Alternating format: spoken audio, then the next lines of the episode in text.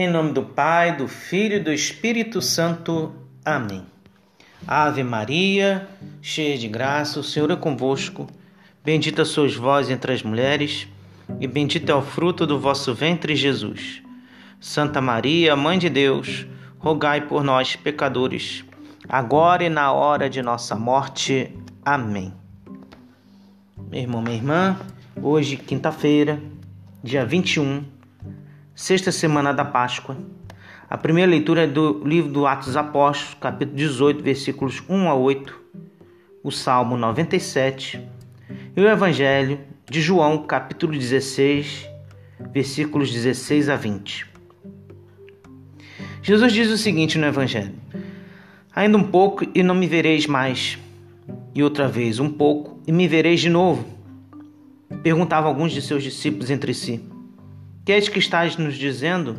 Ainda um pouco e não me vereis, mas e outra vez um pouco e me vereis de novo? E por que vou para o Pai? Diziam, pois, que é este um pouco? Não sabemos que ele está falando? Então Jesus percebeu que queriam interrogá-lo. Mas ele mostra que estarás na tristeza, mas a nossa tristeza se converterá em alegria tristeza da separação, alegria do reencontro. É isso que Jesus quer nos mostrar, quer fazer, dar sentido à nossa vida. Santa Teresinha nos diz uma frase: a santidade não está nesta ou naquela prática, ela consiste numa disposição do coração que nos torna humildes e pequenos nas mãos de Deus. E é necessário, nessa vida, entendermos que Jesus falava de sua morte de sua glorificação e de como seria seu relacionamento com os discípulos de todos os tempos. Ele fala com os profetas, por isso não podemos querer exatidão cronológica, não, não tem a ver com linha do tempo, porque vivemos neste tempo indefinido desde que terminou a vida terrena de Jesus.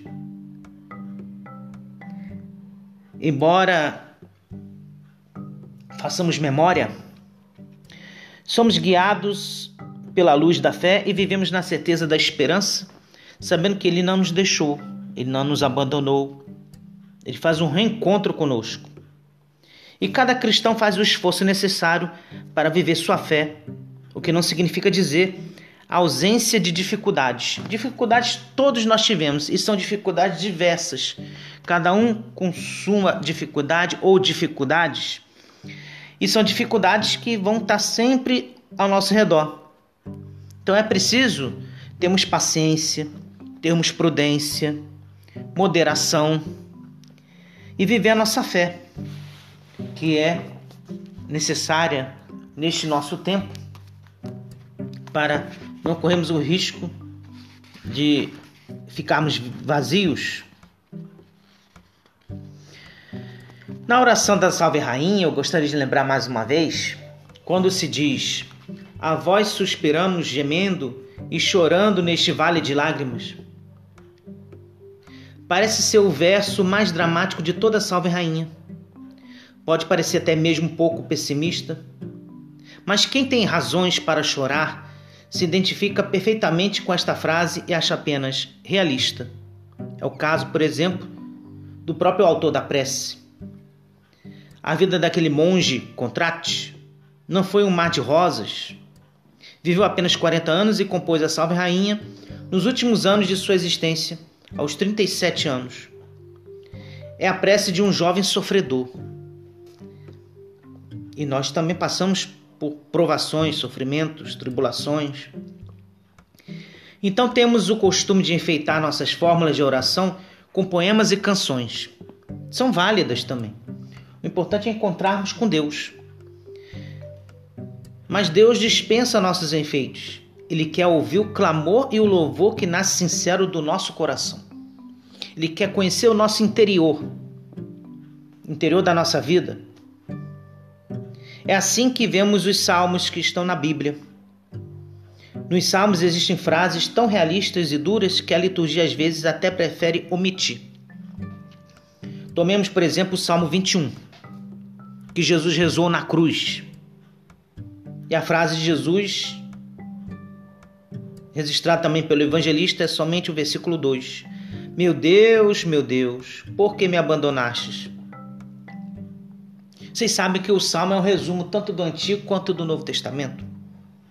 Quando Jesus diz Eli, Eli, lama sabachthani, meu Deus, meu Deus, por que me abandonaste?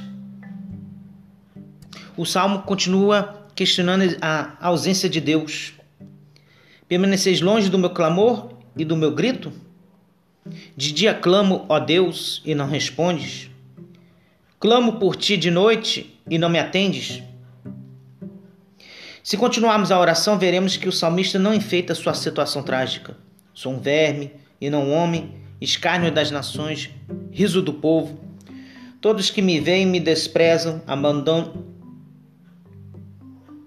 abanam entre risos a cabeça.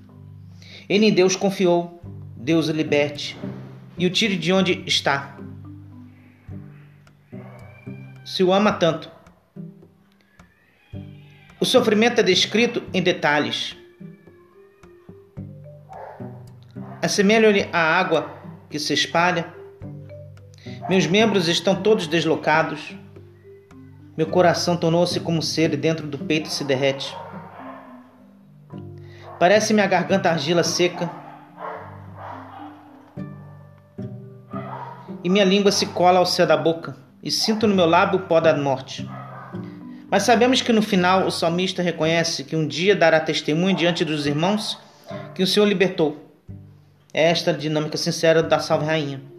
Os sofredores podem rezar esta prece sabendo que Deus estende nossas lágrimas, gemidos e reclamações. Vemos tanto sofrimento, como o sofrimento dos animais, sofrimento da natureza, mas a tristeza da separação, a alegria do reencontro se dá também quando nós queremos nos encontrar com Deus. E diante de todo o nosso sofrimento, Ele nos ajuda a vivemos a nossa vida na alegria. E é claro, só podemos fazer isso quando queremos que o Senhor venha até nós.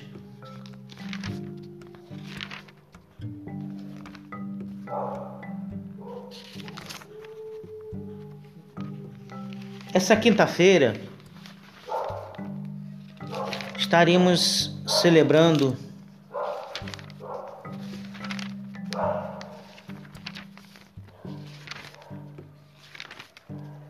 a missa, que podemos dizer do tempo pascal da Ascensão, para nós será no domingo, dia do Senhor. E é claro, cada um aqui deve agora pedir ao Senhor para que nos conduza a nova vida. E essa nova vida se dá quando também pedimos a Maria que intercede por nós a Deus, para que ela nos ajude a superarmos o choro, a tristeza e fazemos a alegria do reencontro com o Senhor neste vale de lágrimas, rezando por todos os que nos pedem orações. O salmista nos diz: O Senhor fez conhecer seu poder salvador perante as nações. E é esse poder salvador que devemos buscar também na nossa vida, ao longo destes dias. Que Deus nos abençoe e nos guarde. Amém.